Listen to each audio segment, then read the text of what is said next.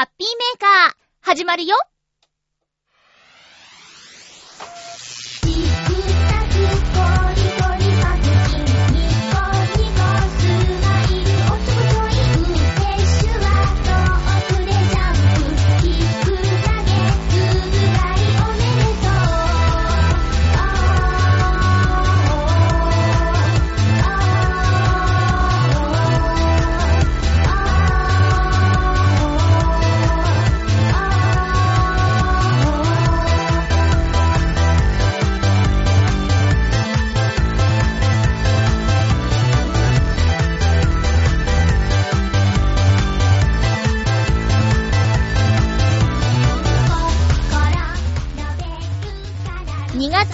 18日、まゆっちょのハッピーメーカー。この番組は、ハッピーな時間を一緒に過ごしましょうというコンセプトのもと、ちょあへよ .com のサポートでお届けしております。収録をですね、早くにしますと言っていたのに、結局その翌日、救急な感じで撮っています。えー、収録している日曜日は、浦安、めちゃめちゃ風が強いです。京王線は頑張って動いているみたいですけど、風が強かったりね、天候が悪くなると、浦安は陸の孤島になってしまう街でもあるんですよ。皆さんの住んでいるところは大丈夫ですか？最近またね、雪が降ったりとか、いろいろ天候が乱れていますけども、ほんと気をつけてお過ごしくださいね。ハッピーメーカーは今日も1時間でお送りします。よろしくお願いします。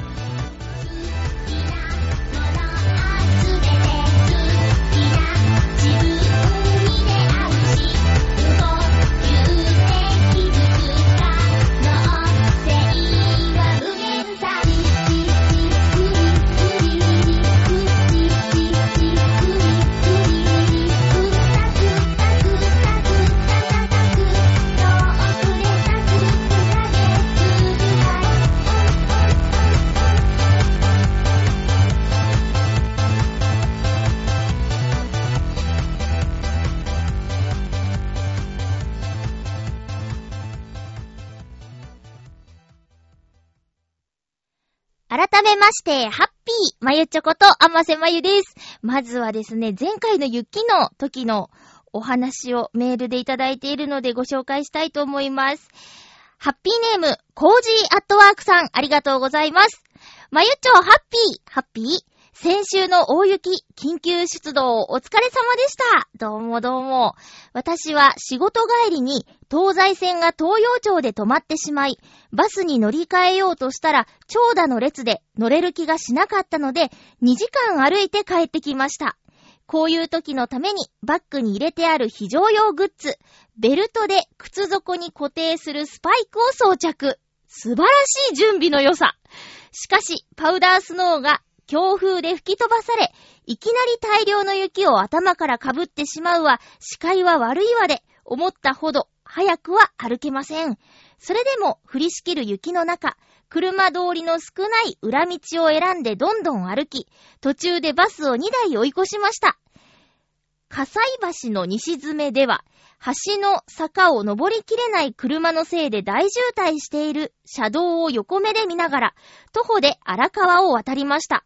しかし、川を渡ってくる強風が、橋の上で強烈に渦を巻き、顔に当たる雪はもはや小石のようで、痛いわ冷たいわ。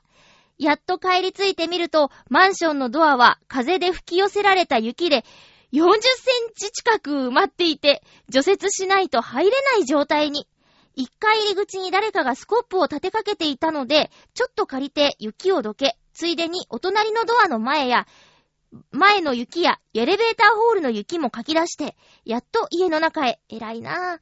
雪まみれの服を着替えようとしてみたら、両、両膝の前側が霜焼け状態で温まると猛烈に痒くなりました。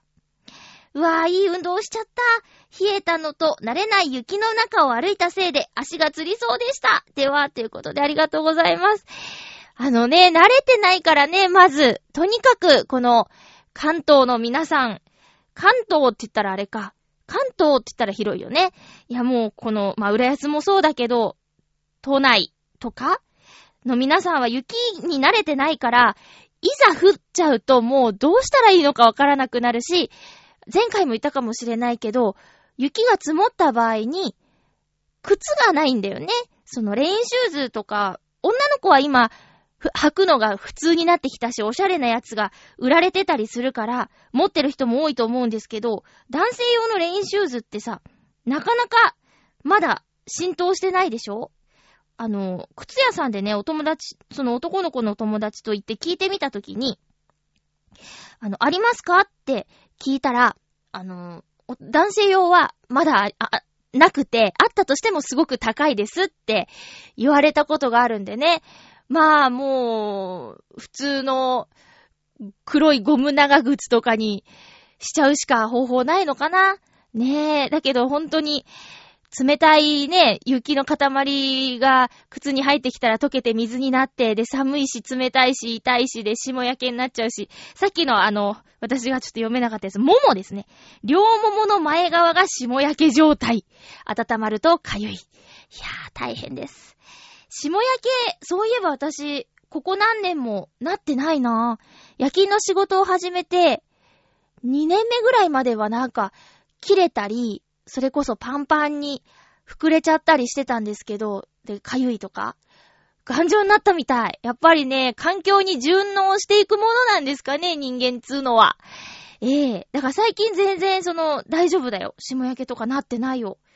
ねえ。いやいや、皆さん、ほんとどうでした？大丈夫ですか？なんか、ツイッターとかの情報によると、未だに、あの、雪道で、身動き取れない人たちがいるなんていう話も聞いたりして。で、そんな皆さんのために、山崎パンの配送の方がパンを配っただとかっていうお話まで流れてきたりしてるけど、実際どうなんですかね？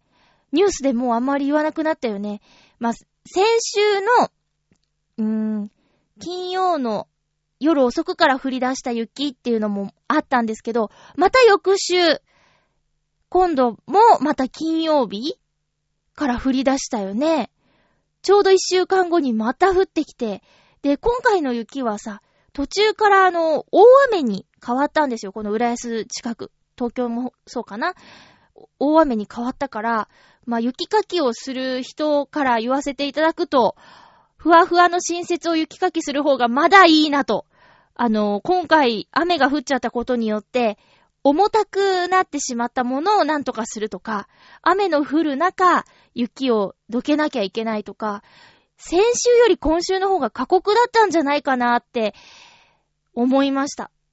まあ、私は、今週はですね、うーん、お休みだったんですけど、だからこの厳しいあの夜は家にいたんですけど、やっぱ仲間のことが気になって、あの、十何個も年下の女の子とかに、大丈夫？とか、結構うるさいおばちゃんみたいなことやっちゃって、体気をつけるのよ！とか、暖かくするのよ！とか、栄養あるものをとってちゃんと休息をとってね！とか、なんか、おばちゃんだなぁと思いました。すごい心配だったんだもん。ねえ、で、うち来る？とか言ってね、うちで寝る？なんて言って。なんか、家に帰れないくなっちゃうのよ。電車とかがね。止まっちゃったりして。だからね、もう責任感の強い子だから、もうそのまま職場近くにいて、帰らずに出勤するとかさ、そういうことで頑張ってたから、じゃあ、うちに来たらって言ったんだけどね。うん。いやいや、もうほんと、もうまたなんか予想出てるよね。今週の水曜、木曜あたり、29、ごめん、19日と20日に、また雪が降るんじゃないかなんて予想が出てますけど、どうなんだろう。気象予報士さんによると、ね、天気予報をこまめにチェックしてくださいって言ってたけど、まあ、空振りになってくれたらいいなとこんなに思う天気予報はないですけどね。皆さんも、あの、通勤通学に影響しちゃう、今度は平日の予想が出てるからさ、気をつけてくださいね。うーん。まあ、せめて、長靴を用意するとか、あと、そうですね、雪かきグッズがもう飛ぶように売れてるとかってテレビでやってたけど、どうでしょう。一戸建ての人とかね、大変だよね。自分の家の前の道とかさ、あの、ここは誰さんがやるとか、誰さんにやらせてばっかりもいられないから、うちもやらなきゃ、みたいなのとかさ、ね私はまだマンションだから、廊下だけとりあえずって思っちゃうけど、でも工事アトワークさんみたいにお隣もやって、エレベーターホールもやってって、めっちゃいい人だね。あとスコップ置いててくれた人に感謝して、ね、いいね、そういうの置いてくれてるとね。うん。いやー、2時間歩いたか。普通に2時間歩くんでも結構大変なのに、あの雪道を2時間も歩くなんてね。うーん。私の夜勤の仲間も、1時間半かけて歩いてきた人いたけど、その突風とかあるからさ、橋の上とか歩くんだって聞くとちょっと心配にもなっちゃうよね。いやいや、ほんとに。でもそれでもきっとバスで帰ったり、タクシーで帰ったりするよりは、早く家に着けたのかな？ねえ。お疲れ様でした。そしてまだまだ油断できないこの冬。今年の冬。あれ、長期予想でなんて言ってたっけ？暖冬とかさ、あの、厳しい寒さになるでしょうとかもうなんて言ってたか忘れちゃったよ。ねえ。ということで、雪はまだまだ影響が続きそうですけども、皆さん気をつけて過ごしてくださいね。さあ、この一週間、えー、今回の放送は2月18日ということなので、2月14日バレンタインを挟みましたね。皆さんのバレンタインはどんなでしたか？私はですね、2つ、もらいました。えへへ。女の子に2つもらっちゃった。1つはね、手作りのお菓子もらって、もう1つは、まゆっちょさんのイメージで買ってみましたって言って、すごい可愛い子に、なんかね、もらっちゃったうさぎのチョコレート。イメージがうさぎかどうかは、さておき。すごくね、可愛くて美味しいチョコレートもらっちゃいました。なんか嬉しくて、写真とか撮る前に食べてしまったんですけどね。えー、まあ、私の2月14日は、その前に、うーん、2月12、13と、ブラウニーを焼きました。連日。あのー、職場に、同じチームに、女の子がいて、彼女がですね、あのー、バレンタインの日の勤務の人じゃなかったんですよ。で、私がバレンタインにはブラウニーを作るんだよって言ったら食べたいですって言ってくれて、でも休みだったら食べられないねっって言ったら、えーってしょぼーんってした顔がすごく可愛かったから、じゃあ、あなたのいる日にも作りましょうということで、2日間作ったんですけどね。あの、幸いみんな食べた皆さん、倒れることなく、あの、美味しかったよって言ってもらえて、私の年に一度の自己満足の日が終わったわけですけども。あ、中でもね、おじちゃんが、あ、なんかうまかったよって言って、じゃあ、あの、これ代わりにあげるよって言ってもらったのがね、干し柿っていうね、干し柿とブラウニーのブツブツ交換をしました。干し柿ね、あんまり得意じゃないんですけどね。あの、周りの硬いとこは好きなんですけど、中のビューってしてるところがね、苦手だから、ちょっと困っちゃったんですけど、まあでも気持ちがありがたかったからいただきましたよ。あとはね、そうだな。初日は、結構もう、わーって配ったんですよ、チームの人とかに。で、二日目は、ちょっとそうですね、切り方を変えたのかなんか量が増えちゃって、で、帰りの時点で結構余ってたんですよ。だからね、みんなが集まるような場所に行って、通りかかった顔見知りに、もうパーって配るっていうね。これ作ってきたんですけど、食べてもらっていいですか？みたいな感じで、パーって配っちゃったっていうね。相当迷惑だよね、私ね。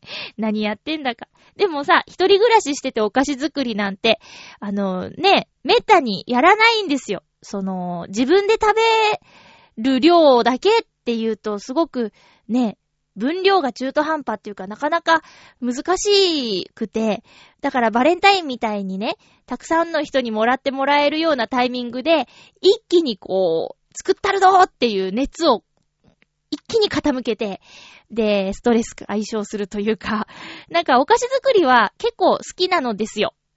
うん。こう見えて。まあ、ラジオだから見えないですけどね。お菓子作りは、うん、好きなんで、作りたいんだけど、なんでもない日に作って持っていくのもなんか、気が引けるというか。まあ、作っちゃえばいいんだけどさ。うん。まあ、楽しかったです、私は。で、バレンタインの当日はね、あの、女の子に誘われたんですよ。まいちょさん時間ありますか？ってさっきのうさぎのチョコレートの子なんだけど、時間ありますか？って言うから、あ、今日はもう、この後休みだし、時間あるよって言ったら、ちょっとお茶付き合ってもらっていいですか？って言われて、で、行ったんです。お茶に。そしたらね、その子は、渡したい、殿方がいてね、その殿方を、その一緒にお茶してる場に呼ぶって話になって、何ちょっとこのときめきな感じって。私は、あじゃあ、その、殿方が来たら帰るねって言ってたんだけど、まゆちょさんにもちょっといてほしいんでって言われて、こう、二人のことを私は知っているんだけど、もうどんな顔してそこにいたらいいのかわかんなくて、ニヤニヤしちゃって、楽しかったです。こう、なんていうのかな。ちゃんとした告白じゃなかったけど、こう、恥ずかしそうに渡す姿。あの、私は彼女に確認して、え、私作ったブラウニーとか渡しちゃっていいのって言ったら、う、いい、いいですよって言うから、これ作ったんですよって、ほいって渡すのに対して彼女は、あ、あの、あのっていう、こう、もじもじしながらチョコを渡す感じ。もうね、見ててね、楽しかったよ。ねえ、二人の恋は応援してるんですけどね。なんかね、殿方が煮え切らないっていうか、装飾系なんですかね。バシッと言ってほしいのに、二人会うと思うんだけどな。だからなんか、ついつい、こう、私が、なんだろうな、次に会う約束とか、できやすそうな、こう、ネタ振りをしてみたりしてね。そしたら、その、女の子が、え、じゃあ、まゆちょさんも一緒に行きましょうよって言うのよ。で、なんでその三人で行かなきゃいけないんだって、そこでネタのようにツッコミを入れて、うん、みたいな。だから、私はあの二人の結婚式の司会をするのが今んとこの夢の一つかなうん。いやいや、そんな、そんなバレンタインの、自分はときめきの渡し方はなかったんですけど、えー、目の前でそういうちょっとウキウキしたシーンを見ましたという報告でした。あ、あとね、ひどい話はあったよ、一つ。えっと、私は去年移動ってのをしたんだけど、移動する前にお世話になってたリーダーに、あの、ブラウニー渡そうと思って、で、なんだ、うん、その人の休憩所にある、その人のカバンの中に入れてきたんですよ。こっそり。で、カードとか何もつけずに。で、休憩時間に、カバンの中にチョコ入れときました。てへっていうメール送ったら、なんだ、アマセかっていう返信が来たの。誰かと思ってドキドキしちゃったよって。なんだ、お前かみたいなね。残念でした、アマセでした、つって返信しといたんだけど。ねえ。でね、な、なんだろうな。もういつか、このリスナーの皆さんで、関東にいる方には、ブラウニーを食べてもらいたいなと思っているんですけどね。なかなか難しいよね。えー、っていうバレンタインだったんですけども、先週ちょっと私が無茶ぶりをしたリスナーさんからお便りが届いています。ご紹介しましょう。ハッピーネーム、フクロウのキスさんです。ありがとうございます。まゆちょさん、ハッピー、ハッピー前回の放送について、なんかしろは、あまりに無茶ぶりですよ笑い。しかし、他ならぬまゆっちょさんの指令なので、とりあえず何ができるかを考えてみました。めっちゃいい人、素敵ですね。まず最初に、以前からの夢である光合成をして生きていくの実現を目指して、栄養素と水分をとって日光を浴びようとしてみたのですが、あいにく東京地方の2月14日は雪だったために失敗してしまいました。何かってそういうことなんだね。え、そこで今度は、あ、ちゃ、今回はできそうだと思っていたので残念でした。うん。そこで今度は、某漫画の登場人物よろしく、嫉妬の炎に身を焦がして、嫉妬マスクに変身し、街行くアベックに、鉄槌を加えてみようかと考えたのですが、何せ私は恋人たちを見たところで嫉妬心が起きないので、変身できませんでした。苦笑。ということで、指令は何も実現できませんでした。申し訳ありません。笑い。ちょっと違うんだけど、まあいいか。んなんかしてみようっていうところで、なんかしてみてくれてありがとうございました。光合成して生きていくって、あ、そうだったね。そんなこと言ってた時ありましたね。私もそれ、あの、して生きていくことが夢ではないんですけど、あの、日向ぼっこが、うん、なんかこの言い方やだな。日向ぼっこが好きでって言うと、なんかアイドルっぽいですよね。ただなんかまあ、うーん、うーん、そうですね。日向にいると気持ちよくないですか？それで、こう、ぼーっとベンチとかに座ってる時に何やってんの？って友達に言われた時光合成してるって答えてたことがあったなってことを思い出しました。それが夢の一つなんですね。こうちょっとシンパシーを感じますね。そっか。まあ、じゃああれですか。道行く、アベックっていう言い方がちょっともう年代物って感じしますけどね。アベック。あんまり今言わなくないですか？アベックって。ねえまあわかるけど、わかっちゃうところが同世代ですけどね。えー、っと そうですよ。なんか、すごく下品なアベックを見ると、嫉妬じゃなくて、汚いなって思うけど、そうじゃない幸せそうなアベックを見たって、別に嫉妬ってのはないからね。いやいや、一緒だと思いますよ。返信できないですね、私もね。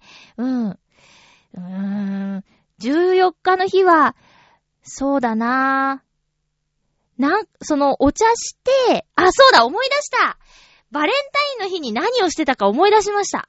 えー、女の子とお茶して、そこに殿方が来て、ウィウィーってからかった後、えー、6日間勤務してたんで、ものすごく体がだるかったんですよ。喋ってた時はうっかり忘れてたけど。で、帰りに以前から気になっていた、60分2980円のマッサージっていうのが浦安の駅前にできてて、割と新しいお店で。で、そこに行ってみようと思って行ったんです。そしたらね、まあ、日本語がほぼ通じなくって、あのー、まあ、だから、こう黙ってリラックスできるかなと思いきや、めっちゃ痛いのしっかりやってくださって、それはありがたいんだけど、うぎぎぎとか、ブーフーとか、なんか変な声出ちゃうようなマッサージ店だったんですよ。で、いててててててって言いたいけど、こうなんか、言わないように我慢しながら、つって、したらなんかね、マッサージしてくれたお姉さんが、お客さんなんでこんなに硬いの？って言って、もうすっごい力入れて、グリグリグリってやってくれるの。で、むんぬすごく痛くって。で、60分でしょ？で、私気持ちよくて寝ちゃうかなって心配もあって、で、寝ちゃったらせっかく気持ちいいのにもったいないなとか思ってたのも、全然心配いらないぐらい痛くて眠れなくて。ただまあ、そうやってほぐしてもらうと、最初は全然こう、ブニーってならなかったのが、だんだんほぐれて、柔らかい感じになってきてね。で、まあ、全身やってもらうんですけど、私足とか触られるとすっごいくすぐったいんですよ。足の裏のマッサージは好きなんですけど、こう、なんか、ももの辺とか、あの、内ももとかなんかもうすごいくすぐったくて、痛いよりくすぐったい方がしんどいなと思いながらぐーっと耐えて、で、1時間終わって、目が覚めちゃって、覚醒しちゃって、で、その後大好きなカレー屋さん、スーリアさんに行って、えー、なんで、チーズ、な、なんで、カレー食べてたら、なんかお腹もっといっぱいにしたいなと思って、チーズなんていうのを追加で頼んで、やっぱり食べられなくて持ち帰りにしてもらって、その後カラオケに行って、一人でフリータイムで入って、で、限界の7時までいたんですけど、外に出たら銀世界になっててっていうのが、2月14日の私の過ごし方でした。うん。そんなでした。ねえ、皆さんのバレンタインどんなでしたか？コージアットワークさんはいつもの猫の下の形のチョコレートとかもらえたんですかね？他のリスナーの皆さんも奥様とか、娘さんとか、あとお友達とか、ちょっといいなと思ってる女の子からとか、えー、もらえてたらいいですね。ということで、オープニング、すごく長くなっちゃいましたけど、そんな感じでした。えー、テーマトークに行きたいと思います。ハッピートークありがとうございます。お便りいただいております。ハッピーネーム、ティミーさん、ありがとうございます。まゆちょさん、ハッピー、ハッピー？私も、あ、ちょっと待って。今回のテーマは 〇〇狩り、特にイチゴ狩りっていうテーマでお願いしておりました。ハッピーネームティミーさんからです。私もイチゴ狩りに行ったことがありません。栃木県出身のくせに申し訳ないです。そういうもんなんですかね。えー、というのも、子供の頃、イチゴが苦手でした。毛が生えているところと、汚い毛穴のように見えるところがやけに気になってしまったからです。子供の頃に毛穴のこと気にするんだ。そこに驚いたけど。そうなんだ。大人になって好き嫌いが減って食べられるようになりました。今ではケーキ屋さんで迷わずイチゴのタルトを選ぶくらいイチゴが好きです。まゆちょさんは子供の頃嫌いだったけど、大人になって好きになり、食べられるようになった食べ物はありますか？よかったら教えてください。ということでありがとうございます。なんかこの、毛穴って。うえー、子供の頃、そんなの気にしたことなかったな。あの、あれですよ。えー、っと、まあ、私あんまりお化粧とかしないんですけど、一時、毛穴パックにはまったことあって、で、お母さんと自分とやって、なんで私のこんなに取れないんだ、つって、まあいいか。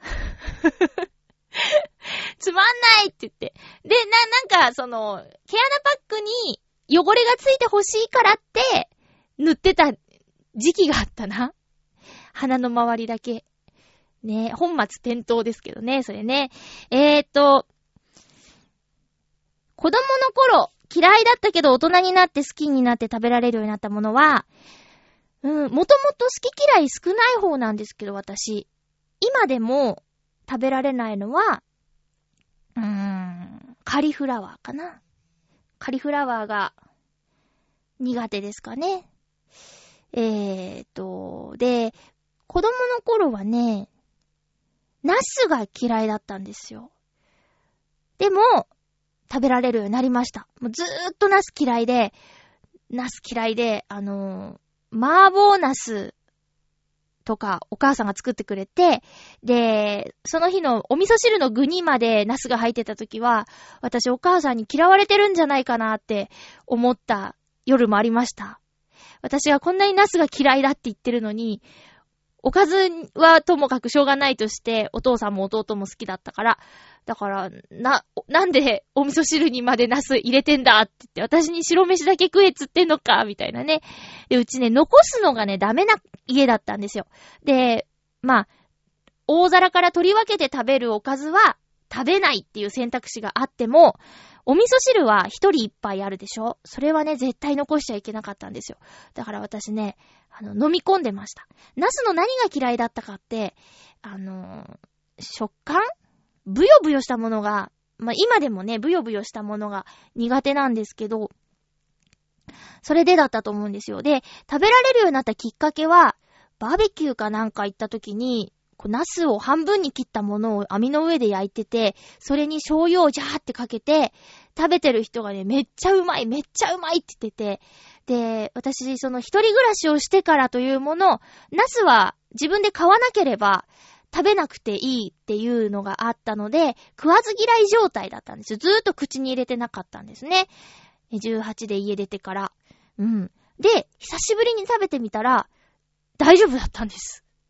あ、いけたと思って。で、そっから、むしろちょっとナス好んで食べるぐらいになりましたね。うん。だから、そうですね。苦手な食べ物はあるけど、例えばニコゴリとか。それってあんまり出てこないでしょ？ちょっといい旅館とか行って夜ご飯とかに出てくるやつじゃん。ニコゴリなんてね。だからまああんまり日常生活に影響はないかな。うん。だからまあ、ナスが食べられるようになったってことは、すごく私の中で、えー、いい出来事でした。あと、苦手な食べ物はね、アップルパイとか嫌いですね。あの、リンゴ焼いてブヨブヨしたやつ。あれ嫌いですね。ブヨブヨしたやつが嫌いです。えー、ヨーグルトの中に入っているリンゴとか洋梨とかも嫌い。うん。ですね。生でいいじゃんっていう感じうん。です。でした。いちご狩りはそうか。行ったことないんだ。まあ、何人かの人に今回ね、いちご狩りについて聞いてみたんですよ、周りの人に。あ、それちょっと後でしようかな。他のお便りで被ってたら困っちゃうもんね。ティミーさんどうもありがとうございました。ぜひ、栃木県のいちご狩り行ってみてくださいね。続きまして、ハッピーネーム、コージーアットワークさん、ありがとうございます。まゆちょハッピー、ハッピー？刈りといえば、下草刈り。山に植林した後の木の間に生える雑草や木を鎌で刈り取っていく作業です。これをやっておかないと苗木より高く伸びた草や木が日光を遮り、木が健康に育ちません。秋の下草刈りは比較的楽ですが、夏は暑い上にいろんな虫が出てきて大変です。じゃなくて、いちご狩りとかですよね。ありがとうございます。下草刈りもすごく興味ありますけど。そうなんだ。こうやっていろいろな人の手を加えて、木を育ててるんですね。ただほっとけば、ああいう立派な木が育つってんじゃないってことですよね。いちご狩り。東金あたりで昔やったことがあります。千葉県東金。確か、小さなカップに練乳を入れたのをもらって、買ったイチゴを浸して食べたはず。食べ放題と言われても、イチゴだけだと飽きてしまって、そうそう食べられないんですよね。個人的には、ハウスのイチゴ狩りよりも、梨狩りや栗拾いの方が好きかもしれません。では、ということでありがとうございます。練乳って、いちご食べるとき使います？私、こうまあ、裕福じゃないっていうのもありますけど なくても全然美味しいなと思っているので、練乳かけて家でいちご食べないですね。あとなんかたまに、牛乳にいちごを入れて、フォークで潰しながら食べるっていうやり方もあるらしいじゃない？あれもね、もったいないって思っちゃう。いちごのその感じを、こう、なんでそんな牛乳みたいな。そんなびっくりドンキーで頼めばいいじゃんみたいなね。せっかくの牛乳、せっかくのイチゴを潰して食べるなんてもったいないって私は思っちゃうんですけども。そうか。あんまり食べられないのか。以前ね、ぶどう、ん？ブルーベリー狩りをしたことあるんですよ。バスツアーの一つの立ち寄り場として、ブルーベリー。あれすごく面白かったんですよね。1時間ぐらいで。で、カップ1杯分は持ち帰り用で取っていいよって。それ以外はもうもりもり食べていいよっていうやつで、ブルーベリーをあんなにお腹いっぱい食べた経験がないから、なんかね、良かった、すごく。で、えっ、ー、とね、粒が大きくて、ほんとその、ぶどうの小さいデラウェアですかね。あんなような感じで、ブルーベリーをいただいたっていう。あれすごく良かったんですよね。で、なんとか狩りは私はブルーベリー狩りが最後かな。子供の頃は岡山のブドウでピオーネっていうのがあるんですけど、ピオーネ狩りっていうのやったことある。ああ、岡山空港の近くにね、今喋りながら思い出したんだけど、富士ヶなるフルーツパークっていうのがあったんですよ。富士ヶなるフルーツパークに行くと、あの、なんだっけ、桃とか、その季節によって、フルーツがね、いろいろとこう、買って食べられるような場所があって、えー、岡山出身のリスナーの皆さん、覚えてますか？富士がなるフルーツパーク。今でもあるのかな？富士がなるフルーツパーク。あそこ懐かしいな。ね、結構ね、子供の頃は、幼稚園のイベントでみかん狩りに行ったりとか、幼稚園の卒園アルバムにみかん狩りしている写真とか載ってたりしましたけどね。うん。懐かしいですね。東金か。東金に住んでる友達いますけど、ちょっと聞いてみようかな。続きましては、えーと、ハッピーネーム、フクロウのキスさん、ありがとうございます。まゆちょさん皆様、ハッピー、ハッピー？今回のテーマ、〇〇狩りについて。私が小学生の時に柔道で得意だった技は大外狩りです。好き好き、いいですね。えー、さて本題のいちご狩りについて、みんな優しいな。私の両親は毎年栃木のマスコ観光いちご団地にいちご狩りに行くので、たまに私もついて行ったりします。ほう。店頭に並ぶものとは違って、完熟前に収穫されたりしていませんから、甘みが違います。本当に美味しいですよえー、ほんと。車が使えるのならばおすすめできると思いますので、運転手を見つけた際にはぜひどうぞ。はぁ、そっか。なんなら、私が運転手をして差し上げたいぐらいです。笑い。おー、マジですか？え、それはさておき、車がないとなると、日帰りのバスツアーなどを使うのがいいかもしれません。千葉県内初のもあるので、旅行雑誌やネットで適当なツアーを探して利用されてはいかがでしょうか？それでは、ということでありがとうございます。フクロウのキスさん、車運転できるの？いいね。車運転できる、あの、ヨシオンさんが引っ越しちゃったんでね。なかなかそういうお出かけ系ができなくなってしまいましたよ。どっか行こう、例えば、イケアに行きたいって言ったり、あと、引っ越しするときに、うん、京葉 D2 に行きたいって言ったら、だいたいヨシオンさんに車出してもらってたんだけど、ねえ。遠くになっちゃったからな残念。そうか、いいね。でもやっぱ車運転できる人いいね。私も免許持ってるから、やろうと思えばできるんですけど、片道の旅になってしまうと思うので、やめといた方がいいよね。いやー、そうか。車があったらな、行きたいとこいろいろあるんですよ。なんだっけ。あの、えっ、と、えっ、と、イルミネーション綺麗なのな、ドイツ村。東京ドイツ村。あと、えっ、と、マザー牧場。もうずっと言ってるね、これ。ああ、そうだ。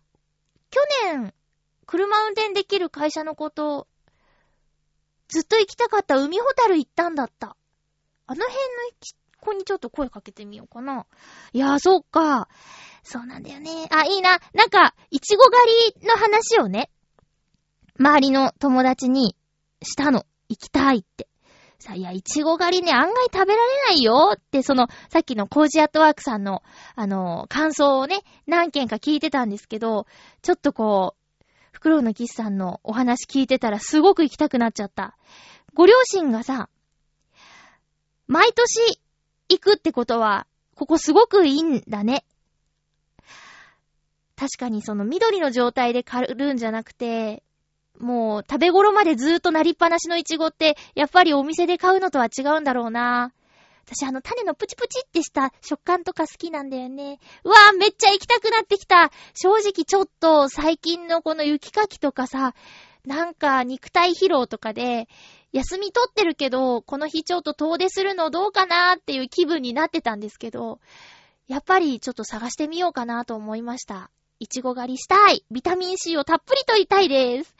皆さんお便りどうもありがとうございました。なんか、テーマでね、変なふりしても両方に答えてくれて、嬉しいな。さすが皆様でございました。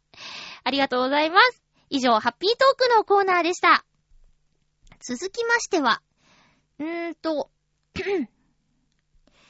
えっと、そうだ、あ 思い出した前回オープニングでフィンランドの〇〇を体験してきましたって言って、結局本編で喋らなかったっていうことがありましたね。あのフィンランドの〇〇体験の話をちょっと今回したいと思います。えー、っとね、以前担当していた番組で、改札っっていう番組があるんですけど、改札千葉茨城行き。で、今千葉、うん。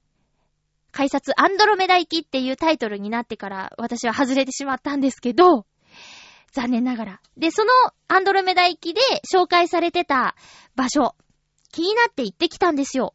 源泉かけ流し岩塩浴グランローザ塩の湯っていうところ、ブログには書いたんですけどね、このグランローザ塩の湯さんに行ってきました。気になってて。で、すごく良かったんでお話ししたいと思います。あの、通常の温泉施設は、えっ、ー、と、1050円かな？で入れるんですけど、さらに、あの、ザルツゾーンっていう日本初のザルツセラピー、お塩が敷き詰められたゾーンがあるんですけど、ここに入るにはプラス500円かかるんですけどね、そこに行ってきました。で、えー、床に細かく砕かれた岩塩が敷き詰められてて、で、いろんな種類の岩塩、例えば、うん、黒いのとか、ローズ岩塩とか、あとアロマ岩塩とか、いろんな種類があるんですけど、えー、それぞれの岩塩浴、うん、横になってタオル引いて、しばらく横になってると、汗がこう、ふわーって出てくるようなゾーンがあって。まあ、岩盤浴の、岩、岩盤浴の塩分入ってる版です。伝わるかな？で、真ん中にはですね、サウナがあって、そこで、フィンランド式のロウリューっていうサウナ体験ができるんですけど、この、通常は石を熱して、その熱気で部屋の中を熱くして、汗が出やすい環境を作ってるんですけど、さらにこのロウリューってやつになると、熱した石に水、または氷水をかけます。すると、蒸気が上がって、部屋の湿度が一気に上がります。で、室温はそう上がらない。ちょっと上がるかもしんないんだけど、そう上がらないのに、湿度がガーッと上がることによって、汗がもう吹き出すように一気に出てくるっていうシステムなんですよ。で、さらにその、登った水蒸気を下に下ろすために、係の方が大きなタオルを使って、タケコプターみたいにブンブン振り回すんですね。そうすると、こう、なんていうの？蒸気が降りてきて、さらに熱く感じて、で、汗が出てっていう。で、最後は、係の方が、一人ずつをタオルでバサッバサッって仰いでくれるんですけど、そうするとどうなるかってと、あの、熱風が個人攻撃でやってくるんですよ。ブワって、熱い熱がブワって来るんですね。だからまあ、私はとても汗をかきづらいタイプの人なんですけど、それでも、もう腕とか、なんだろう、普段汗出ないような場所からもう吹き出すように出てきます。で、急激に汗をかくことは、とても体にいいことらしくって。で、もちろん前後の水分補給は必要だけど、えー、デトックス、毒素排出、みたいなことができて、えー、後ですごくさっぱりして気持ちがいいんですよ。で、このグランローザ塩の湯さんのすごくいいところは、えー、そのザルツゾーンっていう塩の場所と、あと、この施設利用料で1050円払ったら、もうずーっと閉館時間までずーっといられるんです。で、仮眠所もあるし、あと、マッサージ施設も、それはまあプラスで払わなきゃいけないんですけど、あって、あと、赤スリーとか、200円ぐらい払えば、電動のマッサージ機とかなら使えるし、あとレストランもあって、で、露天風呂もあるしね、すごくいいんですよ。畳の部屋もあるから、こう、ゴロンと横になりたい人は使えばいいし。あとタオルはね、使い放題。部屋着も貸してくれるし、すごくいいところでした。だから私月2回ぐらいここ行きたいなと思ってます。はい。えー、ということで、えっ、ー、と、皆さんももし、体が疲れてるよとか、フィンランドをちょっとでも体験したいなっていう方がいたら、グランローザ塩の湯、行ってみてください。ブログの記事の方には、ホームページへのリンクを貼ってありますので、そちらからホームページ見ていただいてもいいと思います。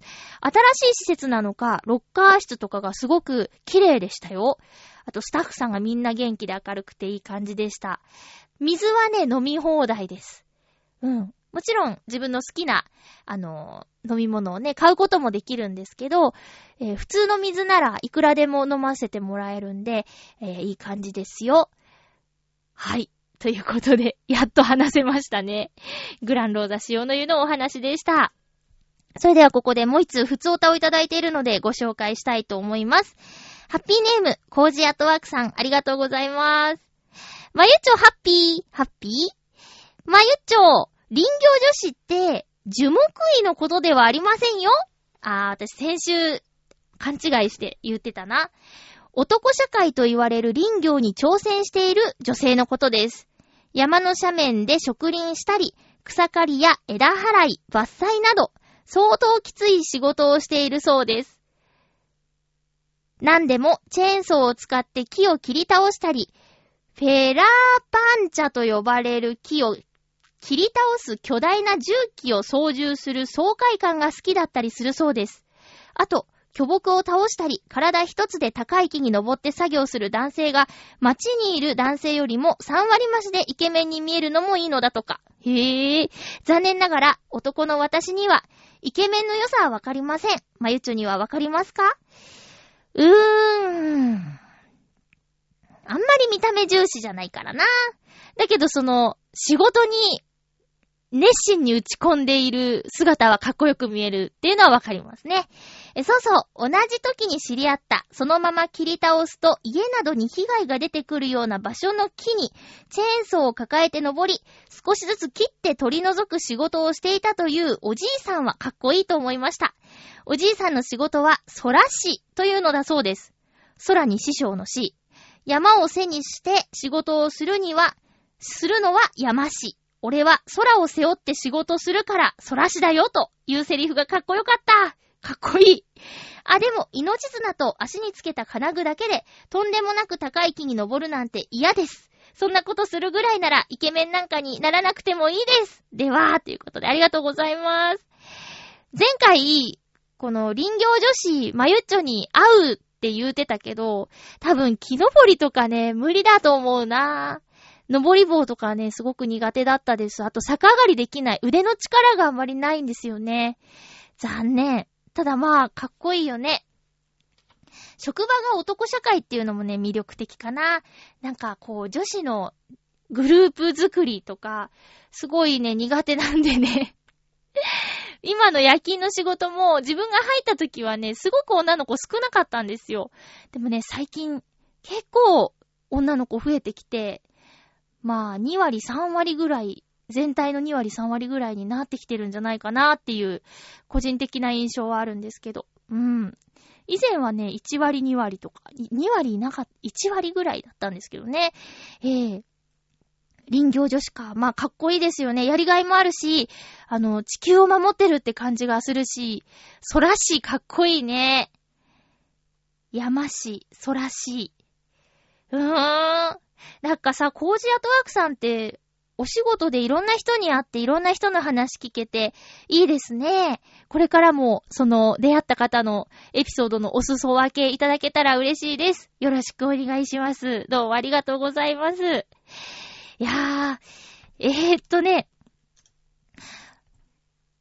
あ、そうだ、次回のテーマでお話しするハッピートークのフリー。これ前回忘れてたんだよね。普通に今まで通りに紹介しちゃってましたよね。ハッピートークのフリー。次回のハッピートークのフリなんですけど、テーマは、増税前に、てんてんてん、ということで あの、4月1日から消費税が5%から8%に変わりますね。にんにん。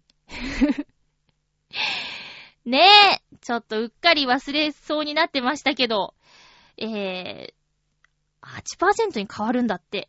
で、その増税前に買っておきたいもの。これをちょっと皆さんに教えてもらいたいなと思いました。私ね、ふとこのことを考えたときに、あれもだこれもだって結構あるんですよ。で、悩んでるものも含めて。で、最近ジャパネット高田の、高田社長が、増税前にいかがですか？とかって、テレビショッピングで言ってるでしょ？で、あ、確かになって5%が8%になったら、で、それが結構お高いものだったら家電とか、結構こう影響大きいぞと思うわけですよね。だからちょっと皆さんにも、もしうっかりしてた人がいたとしたら、それはそれで、気づいてもらえたらラッキーだし。何かこの増税前に買っておきたいものがあったら、それを送ってください。例えば私、えー、っとね、腕時計が欲しいです。あの以前結婚式の司会者として採用された時に自分へのご褒美で買ったソーラー電波時計、それ気に入ってたんですけど壊れちゃって、で、それ以来仕事先でつけてるのと、あの、同じものをずっとつけてるんですけどね、仕事先でつけてるやつが、ちょっと男性ものを使ってるんですよ。その理由は、えっ、ー、と、バイブレーション機能がついてる腕時計でね、仮眠を休憩時間に取るんですけど、あの、ブーブーって腕時計に起こしてもらってるんですよ。まあ、以前までだったら携帯電話をポケットに入れてブーブーって起きてたんですけど、iPhone になってからちょっとそれができなくなっちゃって、それでそのバイブレーション機能付き腕時計の存在を知って買ったんですけどね。で、そうじゃなくて、例えば、だから、えー、えっ、ー、と、そういうごつい腕時計が似合わない場に行く際に使う腕時計が欲しいなっていうのが一つと、あと、悩んでるのは炊飯器かな。えっ、とね、今、鍋で炊いてるんですけど、炊飯器があった方が楽なのかなとか、なくてもいいんだけど、買うなら今かなとか、あとはね、えっ、ー、と、鍋？たこ焼き器か、そのみんなで囲める鍋、電気調理器かな？それとか、あとね、いっぱいある。お母さんから譲り受けた、あの、テーブルがあるんですけど、椅子はもらってなくて、テーブルだけしかない状態なんですよ。で、椅子欲しいな、とか そんな風にちょっとこう、買う、いつか買うなら今の方がいいんじゃないかっていうことがあったら、送ってください。あとはまあこれを機会にちょっとそういうこと考えてみるっていうのはいかがでしょうか。ちょっとここで、じゃあ、お知らせをしたいかなと思います。ちょっと待ってね。えー、っと。あの、ネバーギブアップルのゆっこちゃんがライブに出るって知ってるみんな。びっくりしちゃってさ。私はもうチケットの予約したよ。みんなも行こうよ。そしたら会場で会えるかもしれないよね。ちょっと待ってくれる？ちょっと待ってくれるってのも変な話ですけど。えっ、ー、と、まあ、告知だから間違えないように紹介しようと思って。えー、と、ネバーギブアップルでパーソナリティをやっている声優のひなたゆきこちゃんが、ボイスアクターズカーニバルセッション3に出るそうです。英語がちょっとあやふやだった えっと、4月3日木曜日にライブに出演するそうです。場所は、エビスライブゲート東京。何ちょっとかっこいいじゃないですか。えー、会場18時、開演18時30分。チケット前売り1700円、当日2000円別と、ドリンク代500円。丸山優先輩とデュオで出演。ソロもあります。生バンドで歌いますということで、これさ、びっくりですね。ゆこちゃんが歌うというので、ぜひ皆さんも予約をして応援に行きましょう。この4月3日木曜日の出演、コデマルこと小寺まみちゃんも出演するそうですよ、皆さん。おしゃもじのファンだった方は、おしゃもじのパーソナリティが2人出るということで、楽しみ倍増なんじゃないでしょうか。ぜひ会場でお会いしましょう。えーと、ね、ネバーギブアップルの方でも告知があるかと思いますので、えー、そっちの番組の方もよろしくお願いします。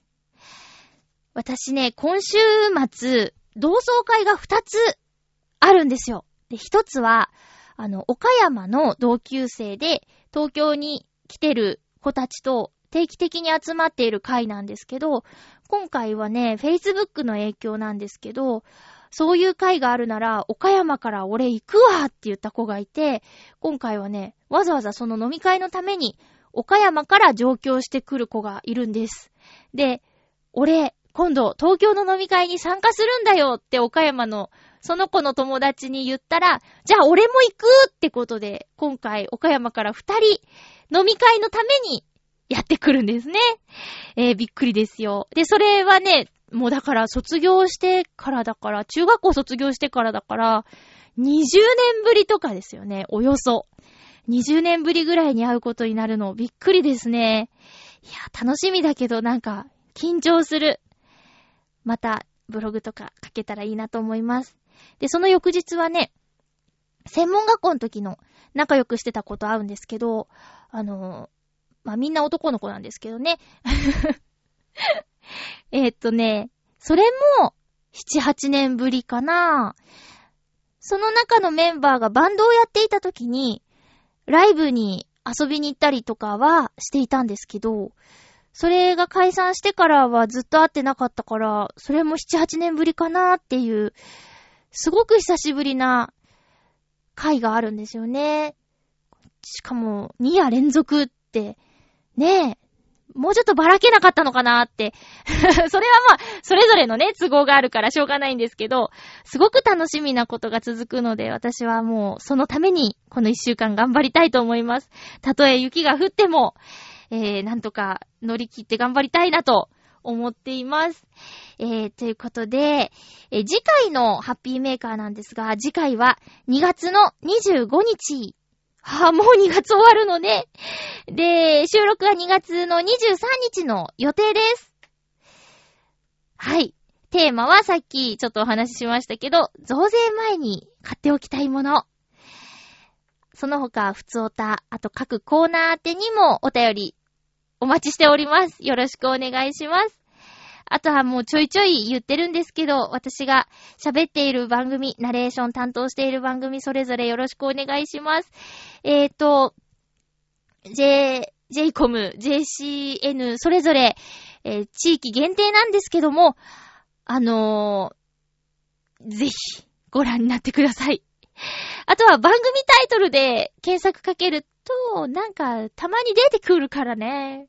その辺もあんまりおっぴらには言えないんですけど、あの、見られることもあるよ。あれ、誰がやってるんですかね？公式にやってくれればいいんですけどね。まあ、ちょっと危ないトークはやめときましょう。えー、今週もまたお天気が荒れそうな気配ですけどもね。あ、んー、なんか忘れてると思った。私なんか忘れてると思ったら今週曲を一個書けようと思ってたんですよ。私の曲の中に、あの、雪のようにっていう雪をテーマにした曲があるんですけどね。雪の多い冬だったねっていうサビなんですけど、まさにこの冬にぴったりな曲じゃないですかまあ、あの、冬が終わりかけた頃に一回、放送したいかなと思います。アルバムを持っている方はちょっとこのタイミングで聴いてみてください。雪の多い冬だったね。君に会って恋に落ちた。別の曲をバックに歌うっていうね。なかなか器用でしょ？お相手は、まゆちょこと、あませまゆでした。皆さん足元に気をつけて、本当に気をつけて暖かくしてお過ごしくださいね。また来週、ハッピーな時間を一緒に過ごしましょう。ハッピー